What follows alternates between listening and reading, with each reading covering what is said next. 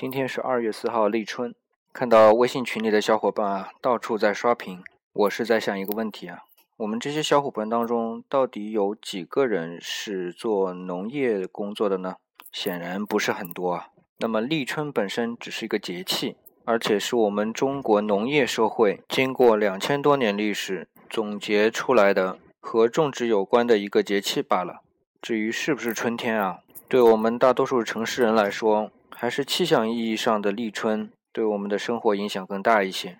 今天啊，我还看到另外一个漫画跟立春有关，上面说啊，秋裤一脱，春姑娘就来了。